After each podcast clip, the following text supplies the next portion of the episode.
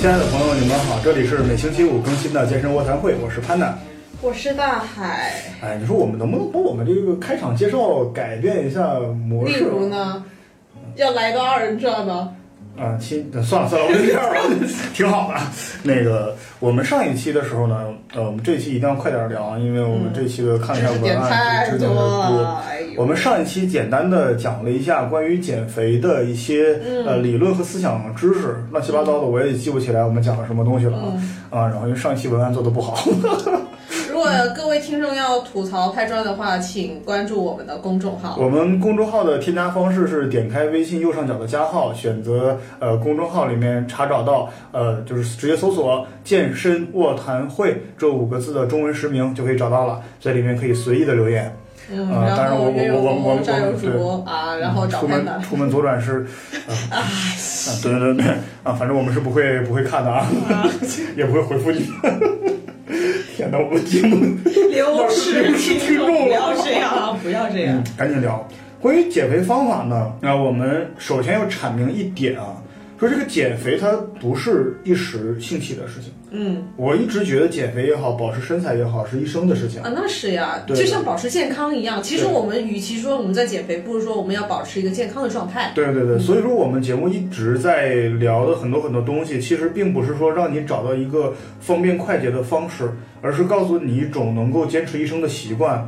然后不管你怎么样，你在一段时间之内的一个进入状态的减肥，其实你只会有一段时间里面瘦了的假象。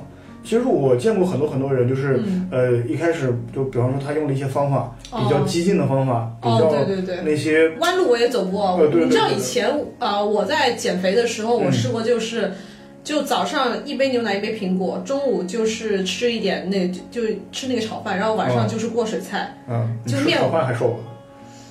就面黄肌啊瘦啊。其实那个对你来说，炒饭已经是能量很低的对东西。对 是的，因为你知道听众不知道我平常的食量，你看我刚刚就干掉了一个那个两个芝士面包，然后对，大海大海在上节目之前干掉了两两个芝士两个芝士面面包包，两个烤肠儿，我的天哪！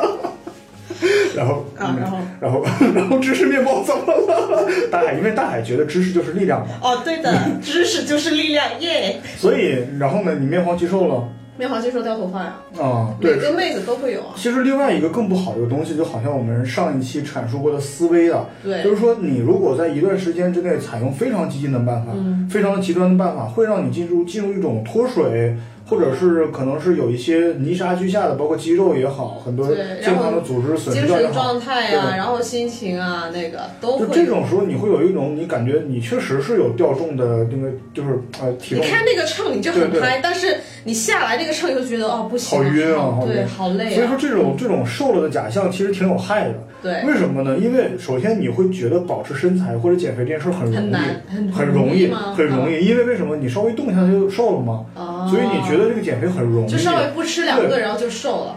所以呢，就这种思想会第一让你进入一种就这种懈怠懒惰的状态。嗯，为什么？我觉得反正哎，我跑一跑就很容易就瘦下来，那么我吃点儿没关系，对不对？就比如说你跑个大概一公里，结果回去就干掉两个火锅。对对对对对，就就好像真的就是你觉得可能我只要去去回去做两下 keep，做两下塔巴塔，然后我在这儿吃两个芝士蛋糕也没关系呀、你在蒙自我吗？没有没有没有啊，然后所以会进入一种懈怠和懒惰的状态，嗯尤其是呃这种，而而另外一种不好的思想是怎么样？会让你很不尊重我们这种身材好的人。你会觉得我们的好身材，你会觉得我们的好身材是那个得来非常简单的，其实并不是啊。可是脱了衣服就见真章了，说我，真的，嗯，对，那谁我没有在飙车呀，谁也没大不能就就大街上搂开给人看是吧？就看哎我看我的腹肌，对，你看我的胸肌，然后警察叔叔就从前面冲过来，别这样。然后，所以说这种思想是有害的，而且你这种短时间之内的暴瘦啊，真的就是一下子体重剧烈那个那个降低，会让你的身体进入一种激素紊乱的状态。我对，比如说那个像女生的话，就是脸色会不好，月经不调面黄，对，月经不调，姨妈不来，姨妈不来又出现一些早衰的现象，嗯，对，那个就得不偿失了呀。你像我之前就是也有又又用一些激进的方法减肥的话，比如说，就是就是就真的就是你像那个玩命的不吃，就节食呃快跑。哦，节食有氧，节食有氧，对对对，当时呢就是呃有什么就皮肤会变得比较差，嗯，然后整个人的精神状态不好，那肯定的。然后之后会产生一一些就是包括呃失眠之类的的一个症状。大海，你是不是想要想要想要听到别的东西？你放心，没有那方面的症状啊，我都依然很坚挺啊。然后那个 我对你的坚挺能力没兴趣。嗯，是吗？啊，是一个标准的节目。我们要流失听众了，快来认真点啊！而且而且有的时候呢，你知道我们在网上见到大量的那种急速减肥的人出现什么情况？就是皮肤变得很松弛。是的，对，那种是挺可怕的。因为如果你呃没有办法控制你的掉就掉重的速度的话，那么你的皮肤的收紧的状态其实跟不上你的，就有点像是那种孕妇，她可能在经历了那个孕期以后，她可能一生小孩以后那个。怎么说？肚皮会有一些纹，就是那种皮肤拉扯过，就扯开以后，然后松下来，然后还没有来得及恢复，所以会形成一些纹理，是这样吗？对对对，你像我非常那个幸运的一点在哪，就是你没有纹。呃，也不是，就是因为我在整个减肥初期的时候，就是用一种比较科学的观念去对待的，我没有那种去非常急功近利的去减，所以我整个减肥过程当中，到今天为止，身上没有出现过任何那种呃橘皮组织，没有出现过那种像生长纹这样的东西。哦，那个你还挺幸运的，因为我有。我以前就是暴瘦的时候瘦下来也有那个纹，结果我后来肌肉长起来，特别是腿那个部分，然后有一点生长纹。其实那个纹是很难消除掉的。对啊，所以就嗯对。所以大家真的不要去那个就是这种，而且我们在网上经常能看到很多很多那种啊，很多人说好像你天瘦了多少斤那种，不过百。就是就是你知道经常能见到那种说是哪个哪个减肥明星啊，我什么三十天瘦了四十斤那种。啊，有啊有啊，有有的是这种鸡汤文。其实我觉得这种鸡汤文，首先来讲，它的功利性太强了。嗯，因为他们那么瘦，要么肯定就是第一是肯定真的就是这个肥胖危及生命了。对，比如说就是重大概两百多斤的那种，对对对，就三十天，对对对。对，还有一些人就是比方说那些有娱乐圈的，我要拍一部戏。呃，就每天一粒老干妈嘛，知道就母女性嘛，就歪。你像我们之前经常聊的有一个明星啊，我们都很喜欢的德普大叔，他就有一段时间演那个吸毒患者的时候，他就让自己就是那种暴瘦，然后后来又演一些其他的东西，又让自己胖。你看我们最新一次见到他是在哪里？在呃，我们之前的跟他的那个小妻小前妻离婚的那个时候。呃，对对，那时候就挺胖的嘛。啊，对。所以说，其实那种影视圈里的人，包括邓超那种，有邓超也说我多少多少多少斤减多少多少斤，他们其实就是那种我为了去赚钱嘛，我们靠身材赚钱的，而且我为了塑造一个形象，我必然就要去减重，这个是其实是不科学的，而且不适用于大部分人。因为怎么说呢？明星他是要靠他的形象去谋生的，他是要赚钱的。但是我们一般人，我们是要生活呀。对。我们如果要瘦那么多，可能就是得到一些所谓的一些外界的认同，可是你的生活就毁掉了。而且，其实很多很多人瘦的特别快，原因是什么？他们的基础数字特别大。嗯。你像很多时候我们都有一个感触啊，从二百二十斤。瘦到一百七十斤，其实很简单，很简单，真的很简单，因为稍微动一下，它就就能就能瘦下来。但是你从一百七十斤瘦到一百六十五斤，那只有五只有五斤的重量，其实就不是特别容易。嗯，呃，因为你越往下面越越少，就是那个就是越难减。对，就尤其是这个人，他真的就是你像你说好女不过百，这个女孩她一旦过百了，一百零一，从一百零一减到一百。都不容易，因为那真的就是分毫之争。对，可是问题是有一点啊，有一些妹子，因为我们还是要说到一个 set point 的一个问题，就你你 set point 那个，如果就比如说我们是通过一些可以通过一些东西，比如说我提高我的运动能力，我提高我的那个改变我的运动模式，然后吃的话可能就是有一些就是糖分多的东西我就去掉，可能会有所帮助，但。话说回来了，要那么漂亮干嘛？又不是靠它吃饭吃吗？嗯，不，要要要还还是要漂亮点，还是要漂亮点。我觉得，而且你知道这个好身材，就像你才说漂亮点，包括身材好，身材好它包含的意义特别多，它不是光瘦就可以了。对，你像身材的比例啊、体态，就是尤其是你经常去健身运动的人，体态是不一样的，气质也是不一样的，而且运动能力，像什么黑黑的能力啊，黑黑黑的能力啊，黑黑的能力是吧？然后。所以说，真的不要急功近利啊！是的，对，要就现在很多人都在反映，就说，哎，我去健身了，可问题是我觉得好辛苦啊，好辛苦，好累。我倒觉得吧，你应该要把健身看作是像你吃喝拉撒、刷牙、洗脸那么自然的话，对，那这样的话，其实你能更享受它，然后身材就是自然而然就会来的。对，所以不要急功近利，要享受运动本身。所以很多事情都是自然而然的了。好，那这期我们节目就到就到此结束，拜拜。什么玩意儿？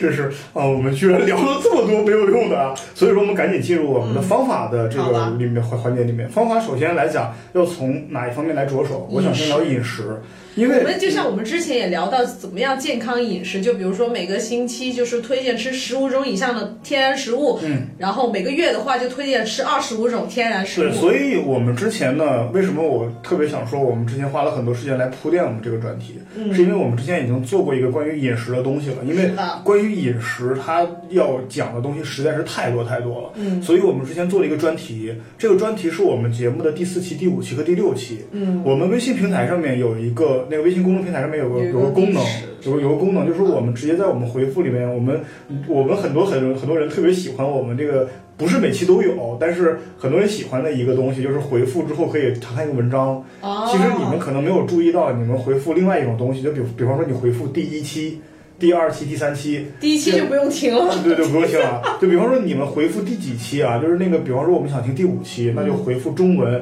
第五期，那个五一定是中文的五，不要是阿拉伯数字的五为什五么呀？啊，你就可以得到那篇的推送了啊，哦，就是第五期。好人性化，大家快点来关注。可以看一下我们关于饮食方面的一个东西啊，呃，所以说，呃，关于饮食，我们我们具体怎么吃就不赘述了。我们现在只想说，任何单一通过饮食的减肥方法，其实都是不科学，而且是的。伴随伤害的。容易造成营养不良，其实比较常见有哪些呢？就是我们在网上经常一搜一大把，什么黄瓜鸡蛋减肥法。什么，红酒减肥法，对，什么水煮蛋减肥法，香蕉呀，什么苹果呀、西瓜呀，哎，苹果我试荷过，荷叶减荷叶也有，荷叶我也试过。你刚才。说过的什么苹果减肥法，对。啊这个就是这些东西，其实啊，其实怎么说，它们都是健康食物，但是不能作为单一减肥的，就就我担心就是用它来减肥，这是绝对是不可能的。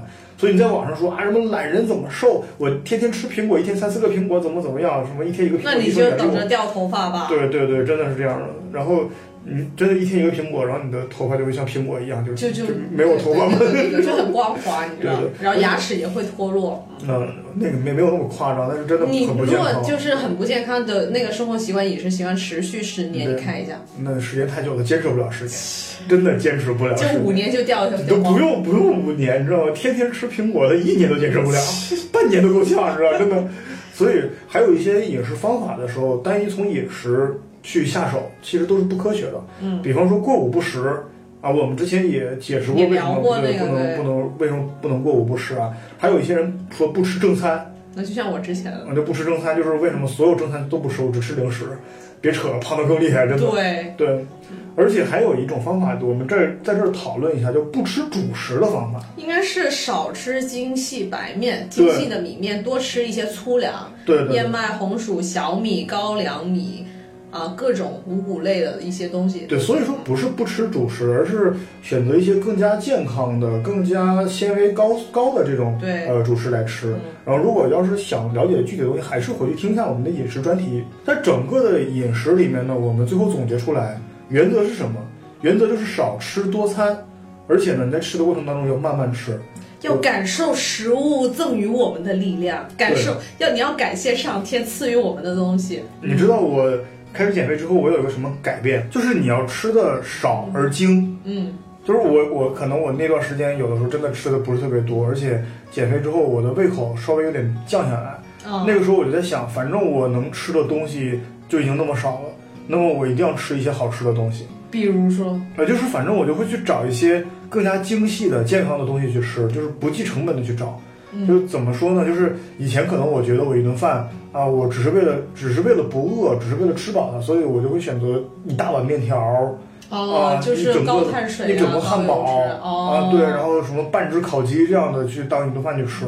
后来我想想说，那既然我减肥了，我这些东西我不吃，那我要吃一些更加健康的东西，所以说我可能我会找一些呃呃，就是更加的精细的食物，比方说，呃，我一时想不起想不起来，比方说那种。呃，就是高档酒店出品的什么菠菜沙拉呀，这个也太精细了吧！呃你看像我的话，我大概我就买那个生菜、菜心，然后就是煮熟了，然后我就吃，吃饱了就哇，好赞然后还有一斤斤的吃。呃，我的天哪，这吐吗？真的，我就很喜欢吃菜啊，怎样？呃，是不怎么样，不怎么样。还有很多就经过精细加工的，也挺健康的。其实西餐里面有很多，中餐里也有很多。就那种经过精加工的饮食，而不是单纯的为了喂饱你的饮食。呃、你要吃的少而精，这样。这一点我就跟你有点相反了，因为首先我们健身的话，很多时候我们在吃东西的时候是要注重一个饱腹感。啊、我吃的话呢，大概就是，而且食物你要保持它原来那个状态，其实它的营养是更丰富的。就比如说我们做菜的话，如果我们用无火炒啊、爆啊，其实它的等于营养素会流失的很多。但是如果比如说我们轻轻的水煮呀，煮一下，然后这样吃，蘸一点油，这样吃的话，其实是更健康。你知道我以前就是会那个就是鸡胸肉啊，就是不怎么吃鸡胸肉，就是吃一些真的是鸡腿，肯定炸的更好吃嘛，或者烤的更好吃嘛。嗯，看我给你一个关爱的眼神，你这是白眼儿好。后来我发现，就是如果你什么叫精细的饮食，就是鸡胸肉煮完了就直接吃，我觉得有点糙。那么我把鸡胸肉，就像我们之前不不不不不不是烤着吃啊，就正常的水煮过，低温水煮过。就像我们之前有个听众给我们留言里面说，低温水煮过，把它做成手撕鸡啊，啊，也其实更好吃一点。我也推荐很多很多朋友们呢，能去会有什么样的一个感觉？就他一，我现在有这个感觉，我一走到外面去，我看什么都不健康，就是对啊，什么都有啥呀？就是我们经常会有这种感觉，就是一条街走过来，我看着这些吃啊，这个这个这个这个这个都是看起来不健康的饮食，人生还有什么乐趣呢？是吧？所以这个时候我推荐怎么样？大家自己做，啊，对自己做，因为我健身之后有一个非常好的东西怎么样？我的厨艺提高了，嗯，然后就是因为很多东西我觉得外面做的不健康，我无法确保它到底放了多少油。我无法确保它的盐和糖的比例控制怎么样，嗯而且有些东西，因为你一直在找那些好吃而且比较精品的食物去吃的话，嗯，那么口味就逐渐的变刁了。嗯，那么这个时候自己做可能会反而好一点。我所以我，你做的什么也得啃下去，啊，对对对就自，己做的饭跪着也要吃完，是吗？一开始就吃一盘碳，就是烧糊了。所以说，推荐有条件的朋友，大家还是去自己去做做一下。所以，单纯的饮食控制其实是不能达到减肥的效果的。嗯，是的，啊，对，即使有效果，其实也是就是降低了水分呐、骨骼肌这种东西。你的脂肪，你的脂肪绝对会是是最后最后被消耗掉的，对的，因为你的身体的体质就是这样的。我们每个人身体它最后保护的那一层，它都它是是先消耗肌肉，对饿的话，然后就脂肪，然后最后就是那个什么脑袋那个什么蛋哦，它白质。好像反了，好像是先消耗肌肉，然后再消耗到蛋白质，就是那些呃，有的时候你饿极了，你脑子会吃到自己嘛。对对。对对对对对。所以说你的脂肪是最后被消耗掉的，它有可能比你的脑子还要慢的、哦慢的消耗掉。所以所以真的得不偿失呀与其去饿自己，而且你还会增加那个肥胖的几率，你不如就是开心的动，然后开心的科学的吃。所以在饮食方面，我们不提出什么方法来减肥，我们只提出一个原则，就是我刚才说过的健康饮食少食多餐，慢慢吃，少而精啊。然后，而且我们在这边这个地方一定要提出一个观点什么呢？就当你去想要去改变你的生活了，改变嗯让我自己的更健康，让我自己的体型更好的时候，你去改变一些习惯。你会发现，你这些东西啊，你任何方法，你在网上看到一个方法，比方说这个方法说什么，我天天喝荷叶水啊，我天天只吃啊，那个苹果，没用啊，就好像我们刚才说的，你天天吃苹果坚持不了一年，几天都坚持不了。对，为什么？太单你你去。看一下这个方法，网上给你推荐的这个什么饮食方法，你感觉一下，如果你发现这种饮食方法无法转化为你的饮食习惯的话，嗯，而且这种饮食方法你没有能够坚持一生的可能性的话，那么这种饮食方法你就不要采用，因为它一定是一个一时的方法。而且我要说一点呢，就是如果我们很多情况下采用单一的饮食法来减肥，我们可能会瘦得很快。但有一点，听众朋友，所有开外挂都必须得付出代价。没错，没错。是的，是的你可能会在单一饮食，你可能持续两个星期，或者你持续个三个月，你会突然之间，因为你整个人会崩的，嗯。就像一根弦一样，你绷得太紧，你可能一松开，你就会弹的特别厉害。这个东西真的就是因为你可能一直控制饮食，每天只吃苹果，后来你突然吃到了一顿鸡翅，你就停不下来你知道真的那个我试过，嗯当你吃到那个鸡翅之后，你就会想去你什么什么的，然后就对，然后真的就拼命吃，拼命吃，就拼命吃。真的那个时候鸡翅真的也是特别好吃的，就格外的好吃。你要是想让你的下一顿鸡翅变得好吃的话，没关系，你几天就一直吃苹果，对，所以你然后再去吃鸡翅的话，你那鸡翅变得非常好吃，然后从此以后你就会一直一直你会这样，你可能就是吃完以后你暴食，所以就是节食暴食，节食暴食是一个恶性循环。对，是这样的。对，所以其实减肥呢，有的时候也是去减掉坏的习惯，嗯，因为呃，你像我们有的时候真的是要以健康的饮食为主啊，嗯。但是我们平时也是馋了之后也会吃一点垃圾食品的，嗯，我们也会吃。你像刚才大海还吃了一堆的垃圾食品，我是不所以呢，真的要吃一些精致的食物，这些都是可以坚持一生的。你像你这种以健康饮食为主，吃精致饮食，这种习惯是可以坚持一生的。嗯，然后，呃，至于你说你这个天天是烧烤啊、火锅呀、啤酒啊、啤酒饮料啊、肯德基、麦当劳啊，朋友，你如果天天这么吃的话，那真的你的生活习惯也太不健康了。这样说吧，你可以肯德基、麦当劳，但是你要要懂得怎么搭配，这第一点。第二点，你要去动啊，肯德基跟麦当劳还能搭配吗？可以啊，比如说它有一些汉堡嘛，比汉堡比方说我打包了一份麦当劳的呃薯条，去肯德基里边点一个汉堡，然后坐在必胜客里吃，你会被三家人打的，你知道吗？然后呃，所以说呢，我们我们饮快聊下一个。饮食这里呢，其实我们在这边就不过多的推荐了啊。嗯我们接下来来聊一聊最重要的东西，就是运动。运动的话呢，在呃减肥里面是非常非常重要的，嗯因为它是一个呃，既是像催化剂一样，而且它也确实我现在唯一认可的一个最有效的减肥办法就是运动，就是运动，对对对就是运动。而且你像很多很多人对于运动的理解，说我是不是游一游泳啊，散散步？游泳当然也也也是减肥的啊，但是有些人觉得散散步，呃，我之前遇到最多的问题说我怎么天天散步，我天天走多少多少步，我的微信上面已经二两万多步了，我还是瘦不下来。因为强度不够呀，怎么来衡量运动强度？就是要看心率。心率嗯非常重要的一个东西叫心率啊。心率要怎么算？我们呃我，一般就是选择那种最简单粗暴的，就是二百二减年龄。对这个所以我的最高心率大概就是一百七啊。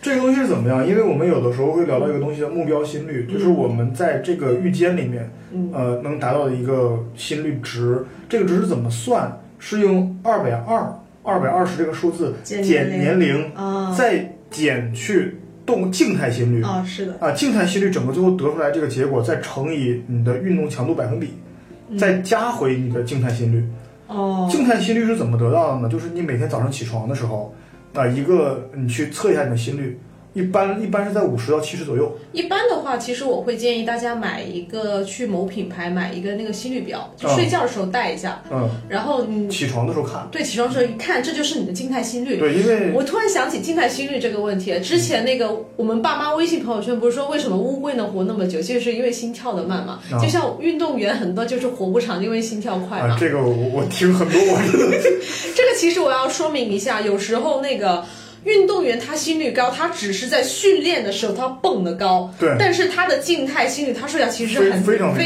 常低非常低。所以其实很不一定说很多运动员他的寿命就短，其实不一定。你看，在之前好像世界先生有一个很年纪挺大的，他嗯。大概也是以前是比赛也是去到八十多岁，这是也是会发生的呀。所以因为因为我现在我们现在社会呃环境好很多了嘛，嗯。我们身边能见到就经常见经常见到那种百岁老人，嗯，而且呢，就是这种百岁老人，我去跟他们了解过程当中，无就是所有所有人，几乎所有人，他们一定有的一个共同点，就是他们一定会有一点运动习惯。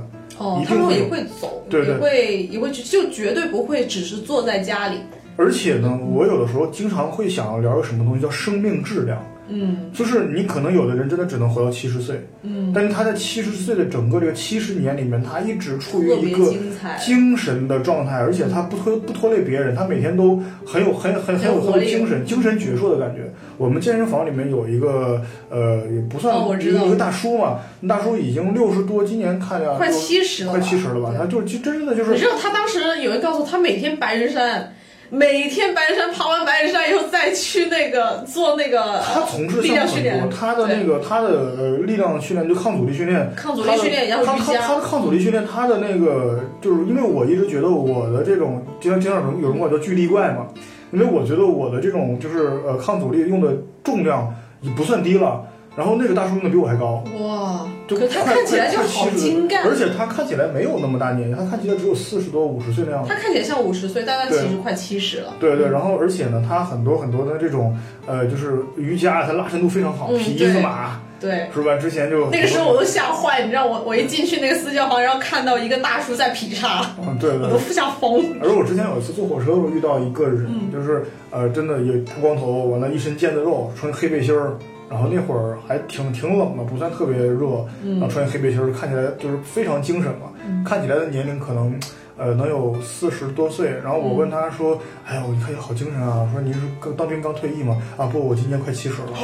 我就真的很多很多这种，就是你在能够在你的同龄人当中，你能够拥有更好的精神状态。嗯，其实我觉得生命的质量是很重要的。我们怎么又跑题了？啊，对对，快点 拉回来。就所以说啊，所以说呢，我们刚才讲了一堆的这个卡式公式啊，你刚才就卡式公式啊，这个东西。讲了一个目标心率，很很多很多朋友肯定都会觉得你们说的什么玩意儿太复杂了，其实特别简单，你们不用去呃记我们公式又如何，你就记刚才大海说那个简化的公式就好。二百二减年龄。对，你的最大心率。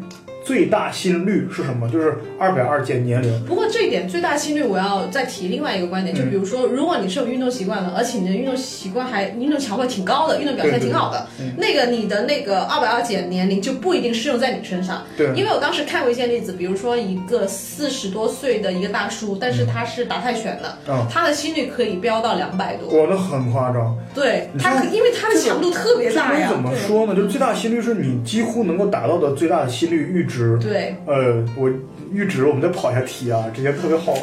阈值，我们经常总总在节目里面聊阈值，阈值是什么东西？然后很多朋友说你们这阈值是什么东西？它其实是我们引用的一个另外一个学科的专业术语。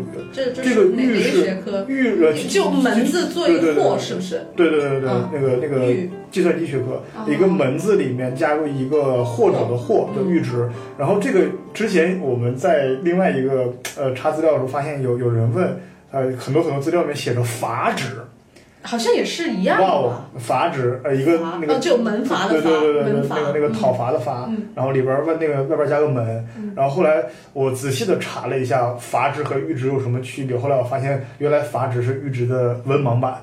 哦，就是你想写阈值写错了，写成阀值，阀值看起来很像，它其实完全是不是一一个一个一一个一个描述一样的东西，它差差的特别特别多。嗯。啊，又跑题了，回来。啊，回来回来。啊，比方说啊，我们刚才说到那个最大心率，就是你能能达到你心率能达到最大的阈值。嗯，其实有很多很多人觉得是我能过到一百一百九到两百也很高，其实那是你训练的结果，你的心率一般来讲最高也也就是达到那个那个级别了，而且那个级别也是我们建议的最大心率。对，就比方说这个东西怎么算呢啊？比方说大海今年五十岁，那么他的就两百二减五十，那就一百七。一百七。但是如果他五十岁，本来他的习惯也是很足的他，可能去到大于一百七，也也是允许的，也是允许的。但如果说你说平常都是一百多的话，那可能早就送医院了，对对对对。然后你像我的话，今年二十九岁，那你算起来的话，就是呃一百一百九算了。一百九，一百九，这样的话呢，我最大心率是这样的。然后我们接下来说的是什么东西呢？就是我们说的，就是心率百分比。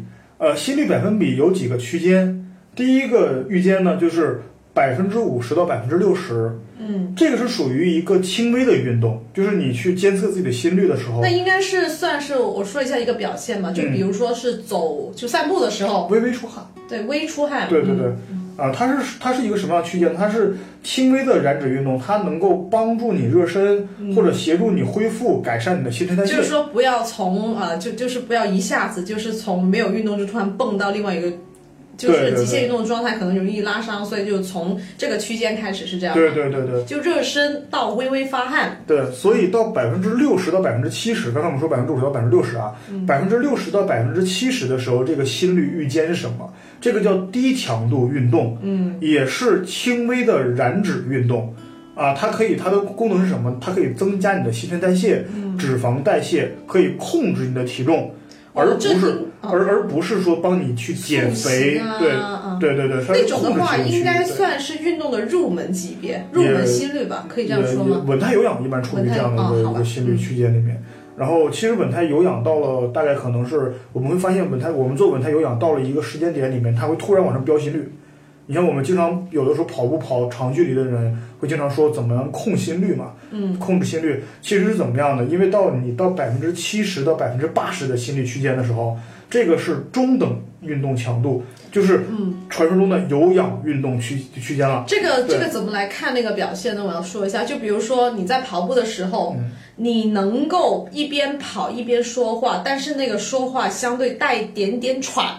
而且，其实我我我更想说怎么样，就是没有到百分之七十的时候，你可以一边跑一边唱歌。对，但是如果到了百分之七十，你会一边跑，能够说话，但带点喘。对，就明显的是不能唱歌了。我一定要纠结在唱歌这上面。所以这个是我们经常说的叫燃脂运动区间，也就是说你不管做什么运动也好，你要把你的呃心率控制在这个区间。呃，大家注意一下，是百分之七十和百分之八十这然后个区间的。表现就是不能唱歌，能够说话。对，这是你最大心率的百分之七十到百分之八十，嗯啊，自己算一下到时候。然后这个区间可以去呃提高你的有氧能力，嗯有氧能力，而且还能够帮助你非常快的去减脂，啊，这个是中等运动呃强度。到了百分之八十以上到百分之九十，这个叫大运动量。我们有的时候呃就是经常会做一些抗阻力训练的时候，有可能能记住这个区间，对或者做一些非常剧剧剧烈的，像塔巴塔 HIIT 这样的一个呃运动时候，也会记住这样的区间。嗯这个区间里面叫大运动量的有氧运动，它可以提高你的乳酸的呃容忍度，它可以增加你的高速运动的这个持久力。而且更加能减脂。我要再说一下，对对对对，非常能减脂。但这个区间很难能够呃就是我这样维持很长时间。这样说吧，我们燃烧脂肪是每时每刻在燃烧，对对对但是它的燃烧的量不一样。但其实你的心率到百分之八十到九十的话，其实你的那个燃脂的那个程度，我会觉得吧。可能会比那个中等的中等有氧会更更来的更有效，而且我倒觉得还还要再插一句，我们燃脂的能力是跟我们的运动能力有关系。好，您继续。呃，不单是跟运动能力有关系，而且跟你的肌肉本身的含量也有关系。到了百分之八十和点，九十之后呢，你的整个心肺也会得到提升。是的，这个非常好，为什么呢？我们经常会，我们现在我我们两个最认可的一些减脂运动里面，可能包包含塔巴塔这样的训练方法，包含 HIIT 的训练方法。嗯是的，这个 HIIT 的训练方法，它就始终让你的心率排呃塔巴塔它是始终让你在控制在百分之八十到百分之九十。对啊，对对对，然后塔巴的那个那个 HIT 呢，它会让你在百分之八十到百分之九十和百分之七十到百分之八十这两个区间，嗯呃，来回切换。嗯，这样的话，它能进入一种什么样的东西呢？叫 E EPOC 过氧消耗的一个阶段。这个是什么样的一个效果呢？就是呃，我体内有大量的糖原，我通过这种运动强度把我的糖原迅速榨光。榨光之后呢，我就是当你做了那个高强度的运动，你不动以后，你还是在继续消耗。所以你在未来的二十四小时里面，你的身体里面里面，因为它把你所有的其他组织的糖原全部调集过来，来维持你的运动能力。嗯这个时候，你的身体里面会处于一个缺少糖原的状态。嗯，所以你的身体会调动你的脂肪，在未来的二十四小时里面持续的燃烧，来补充你的糖原。所以这就是我们经常所说的 HIIT 的过氧消耗的好处不过。我倒觉得吧，还是插一句，因为我们不要单盯着 E EPOC，也不要单盯着 HIT，、我们还是要丰富我们的训练。对就比如说那个，我今天做了抗阻力训练，但是我还仍有余力的话，我不想做有氧，那么我就放 HIT。进去，但是有一点就是 HIIT 里面的一些动作的模式还是要经常切换，就像韦德训练法一样，变幻莫测才是最好的一个提升能力的一个。我们要哦在呃未来的节目里面找一期时间来单独的聊一下 HIIT 训练法、韦德训练法、塔巴塔训练法好的啊、这样的和一些其他其实你不觉。得塔巴塔很萌吗？这个名字。啊，塔巴塔真的很萌这个名字，但是真的所有知道他是什么人，肯定都不会愿意面对这个东西的，因为他实在是太变态了，真的。我我昨天你没来，哦昨天我们在玩塔巴塔，然后所有人都躺下了。就真的因为呃，可能我的运动，因为塔巴塔也好，韦德也好，HIT 也好，他们是训练方法，而不是某一套操。很多很多人说那个啊，我今天跳一套 HIT，没错，因为不是很多人不是说跳一个 HIT，很多人说我今天跳了一套郑多燕，啊，对对对对，她不是郑多燕，而且郑大妈的身材不是只跳操是跳出来的。对对对郑大妈她是属于一个商业宣传的一个结果。啊，这个这这个我再说吧，这个在以后的节目我们再聊。我们先我们先挖个坑啊。啊，所以呢，我们接下来再说另外一个东西，就是更高的心率啊，就是百分之九十以上的百分之百，可能更高，这就是最大心率。最大心率是什么呢？是提高我们人体的极限冲刺速度、嗯啊，提呃增加我们神经肌肉系统嗯啊。你像我们可以去提高我们的这个那个运动员，或者是更好的一个身体状况。这个这个区间呢，我们有的时候会达到，但是不建议大家经常去到这个区间。对，也很，其实真的也很难去到这个区间啊。到那个时候就一定是出现很多很多身体的不适反应了。比如说吐了。因为我真的我真的试过吐。呃，我我我们都有有都有经验，就是会练到要吐。嗯，很多很多朋友都觉得是啊，我练着练着就要吐了，是不是不行了？其实我我感觉我休息了一下，不吐了也对也挺好的。其实是这样的，因为我们为什么想吐呢？就是我们的身体呢在给一个讯号你，因为你在做一些很剧烈的运动，他以为你要自杀，然后他想啊这个傻叉要自杀不行，我要我要阻止他，所以你会想吐，是这样。嗯有的时候也确实是因为你的心率过高带来的一些痉挛反应，对也会有啊。那么我们对于运动的建议啊，嗯呃，以后还会详聊，因为我们这个节目就是讲运动的。嗯然后我们对于减脂人的运动理念，我们提一个方法，我们觉得运动是循序渐进的。嗯。这里我给出三个阶段，第一个阶段呢，就是以进入运动状态、培养运动习惯为主的这样一这样一个一个一个状态，就是你的心率要维持在百分之六十到百分之六十五啊这样这样的一个呃区间里面，它主要就是一些低强度的有氧啊，散步啊，对，散啊步、散步，然后了之后两个人可以骑一下哦，骑自行车，骑自行车，骑自行哦。车其实如果不是动感单车的话，单纯骑自行车，它其实比散步效果还要差。哦，这个这个我倒是因为怎么爬坡的话，就是慢慢慢慢骑，其实也挺就是那种很休闲的骑，都挺挺那啥。最近不是有那个 ofo 啊，那啊那种就是共享单车嘛，共享经济的单车，对对，那个我倒觉得，而且它当时我看了一下，它显示我的那个卡路里那个东西还挺多的，呃它是一个噱头吗？其实没有，应该是个噱头，我觉得应该应该没有那么高，因为我感觉就是我感觉我做一组。塔巴塔累死累活了，好像跟他比他还要低，我当时就觉得有点奇怪。对对对，所以说那个那个那个是假的，很多很多时候。所以就大家不要太轻信那个解释。哎，你像我们一直总在聊一个抗阻力训练啊，嗯我们一定要解释一下，因为有很多很多听众不不明白抗阻力训练是什么东西。抗阻力训练它是包含什么杠铃啊、哑铃啊、嗯。啊自重训练，自重训练就是那些什么俯卧撑啊、哦。引体向上啊，那个已经已经去到另外一个级别，呃还是要先做一因为些抗阻力训练就是那些所有对抗重重力的的训练。训练，所以说不管是用哑铃也好，用杠铃也好，用那个那些，哎，我一直很好奇啊，这个我没查。你说宇航员去太空当中没有重力，他那个哑铃就跟非常非常轻，不管多重的哑铃都一很一样好一样重，像好像会有专门橡皮筋，橡皮筋，对。对，拉力，可是我我倒觉得他们是不是有一间那个，比如说有一间房间是专门是有那个，他们也会跑步吧？哎，你记不记得？你你有看过《火星救援》呃吗？不不我我特别想说，跟跟你的很像啊！你看没看过之前那个七龙珠？你看没看过？什么东西？七龙珠，龙珠，七龙珠？龙珠，龙珠哦没有，啊！龙珠的话里边有一段就是龙珠主角是谁，你知道吧？悟空嘛，就孙悟空吧。嗯，孙悟空后来他为了让自己的赛亚人嘛，那对，他在变成赛亚人之前，他让自己去训练肌肉强化怎么办？就是界王把忘忘忘了，好像是是界王把他送到了一个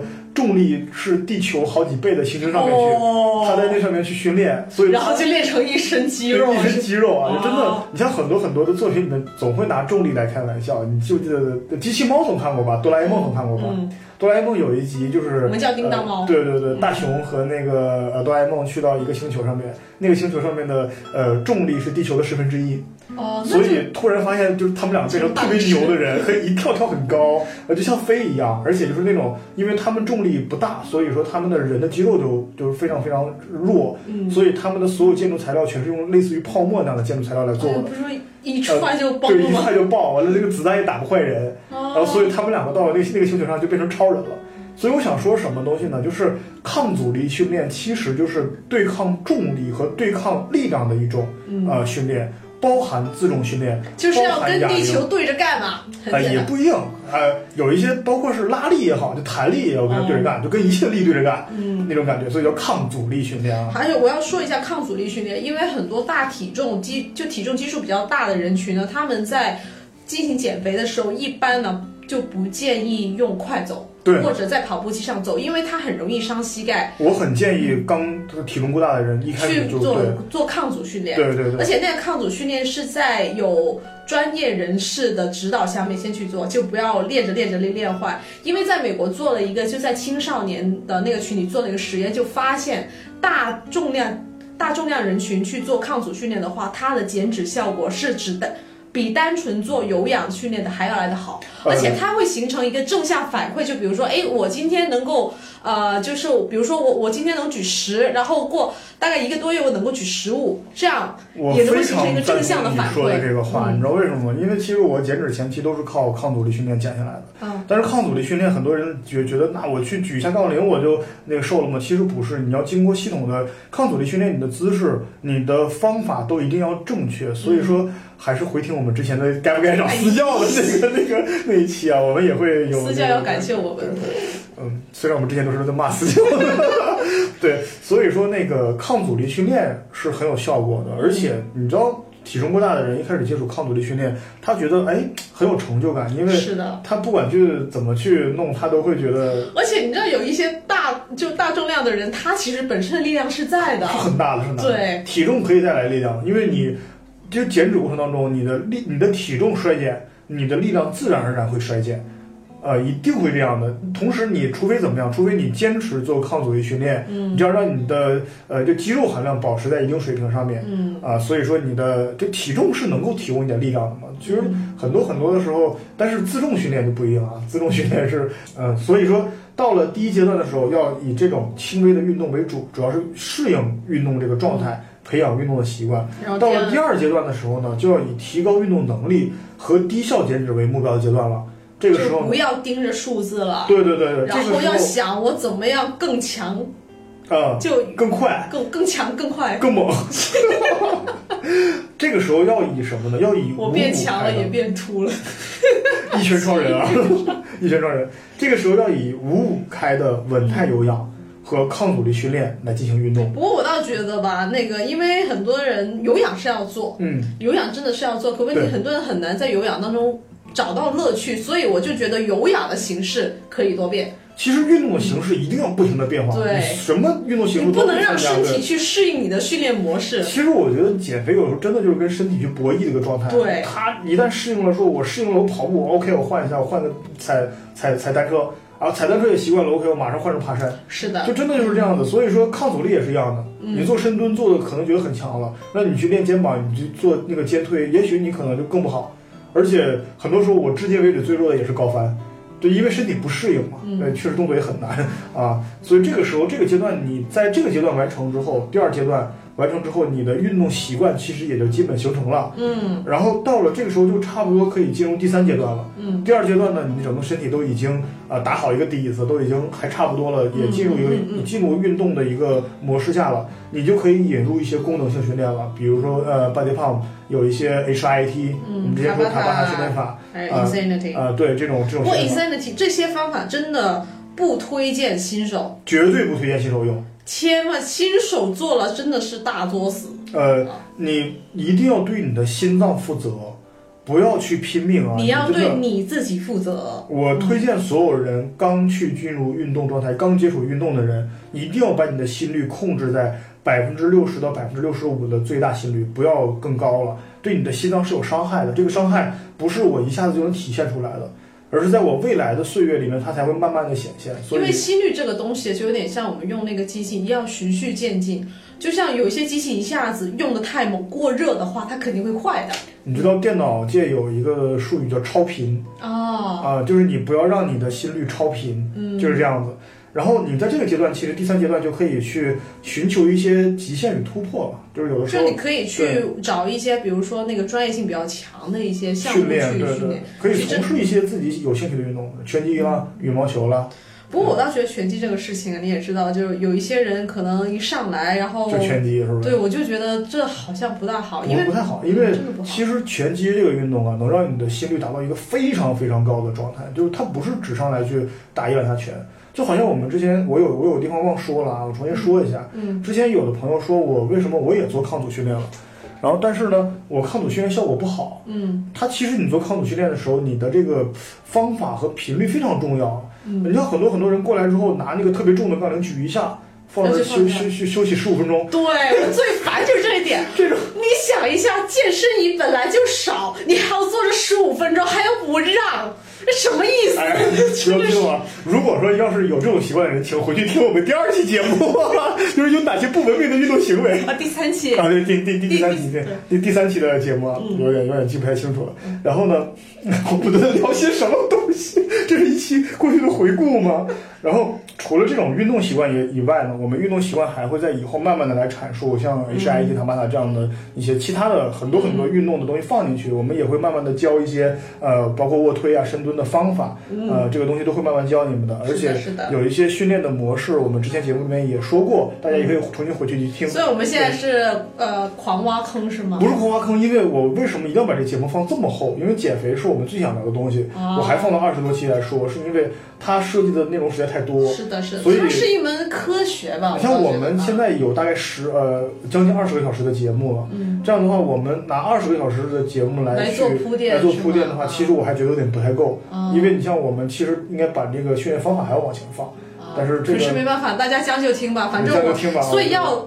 一定要就留意我们的节目，就到时候呢，我们在后面就会更怎么说详细的阐述怎么样去动。对对对对，然后其他呢，还有就是有一些从日常的习惯方面去呃减脂。哦，对，我们有一个叫 NEAT，NEAT、啊对那个是什么东西呢？就是我们非运动状态下的日常活动。对对对对对对呃，这种就这种是怎么样的？我们要保证一一定量足够的足足够量的 NEAT，然后之后我们还要保证足量的饮水，嗯而且呢不要久坐久躺。有很多人躺那玩手机，真的，我觉得手机也挺坑人的，一玩就一个多小时。对，你真到。你知道苹果系统啊，啊苹果跟安卓系统几乎毁了我们这一代人的那个脊椎我我一直我一。直觉得安卓系统是特别害人的，你知道吗？因为现在几乎所有的那种 AI 都是那个基于安卓系统去开发的嘛。哦然后，而且你知道，那个现在 AI 慢慢都快取代人类了。好恐怖呃，其实我就是一个正在说话的那个 AI, 啊！AI 是吗？我们俩都是 AI。嗯我叫贾维斯，嗯，他叫大海。所以呢，而且还不要睡懒觉啊。但你不睡懒觉，而且你还要保证充足的睡眠和休息。八小时嘛，对，而且你知道很多很多人会认为说，反正我要睡八小时，那白天睡觉晚上睡觉那不一样吗？其实不是啊，其实不是，因为为什么呢？你像另外很多很多人会这样觉得，那么如果我出国了，那么时差也变了，对不对？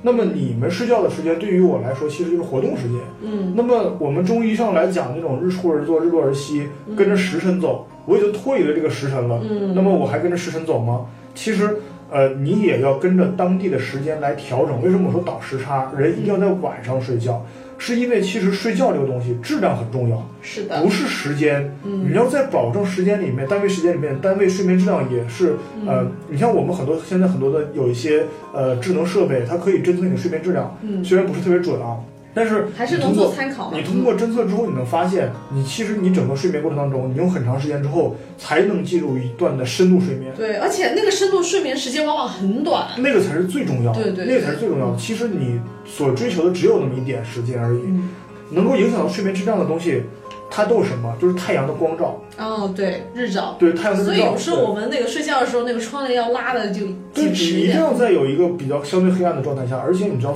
周围人都睡觉的时候，这个时候对你的影响是最最少的。嗯这个时候你能够得到的休息，你能够拿能够拿到的睡眠质量是最高的。嗯白天的时候，你想周围那么吵，然后人们也都在去上班干嘛干嘛的，我特别有感触，就是可能中午在办公室睡觉的话，那电话响个不停，根本没法睡。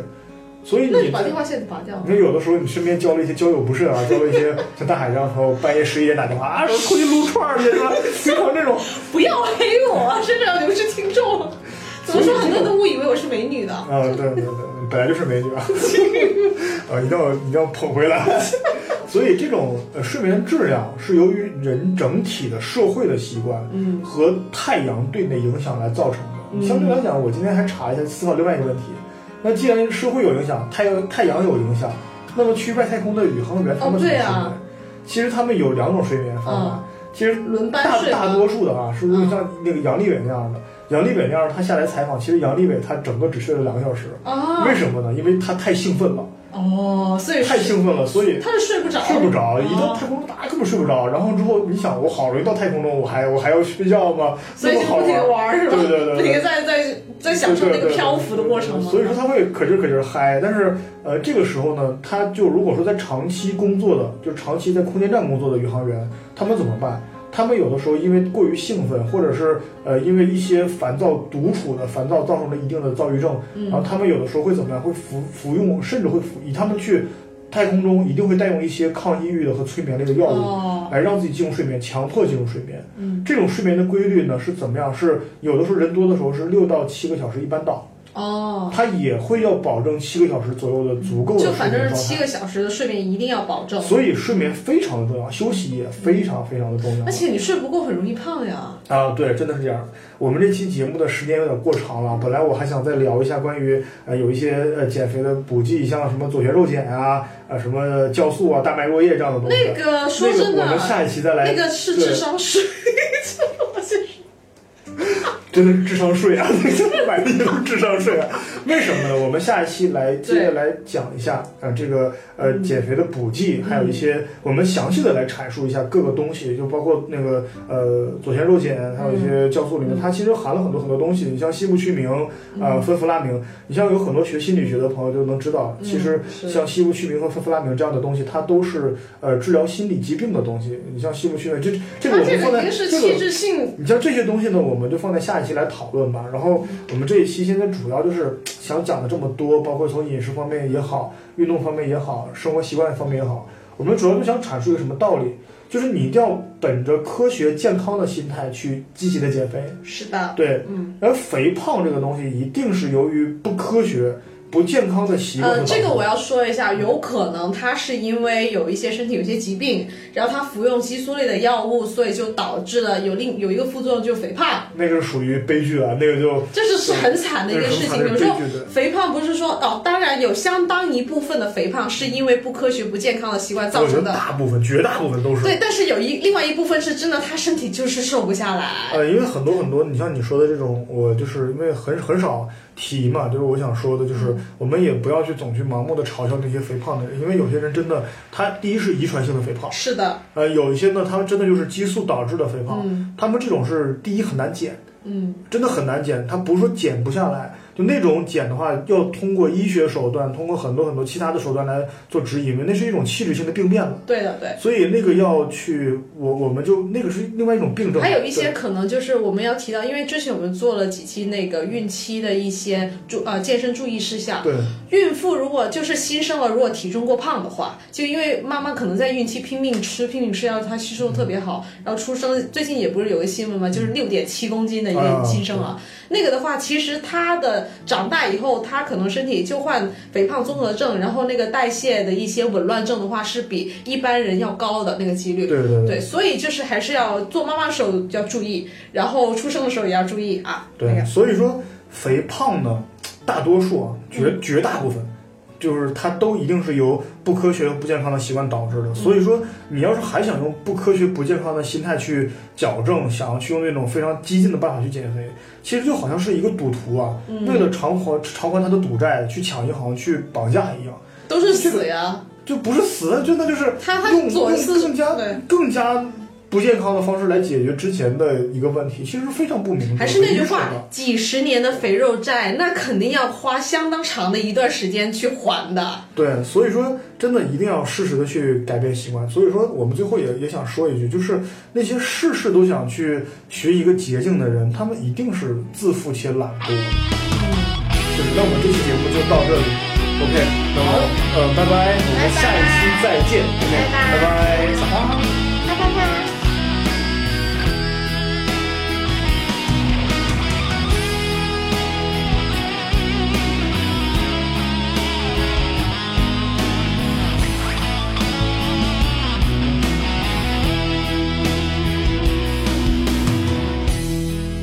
要走多远的路程经过多少年才能走到终点梦想需要多久的时间？多少血和泪才能慢慢实现？天地间任我展翅高说那是天真的预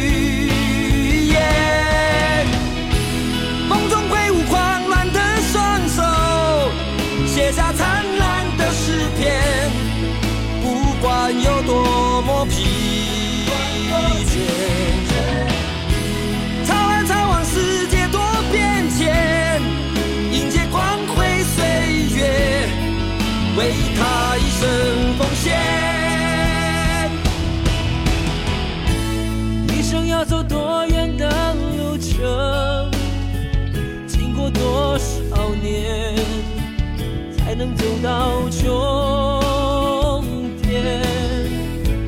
孤独生活黑色的世界，只要肯期待，希望不会坏。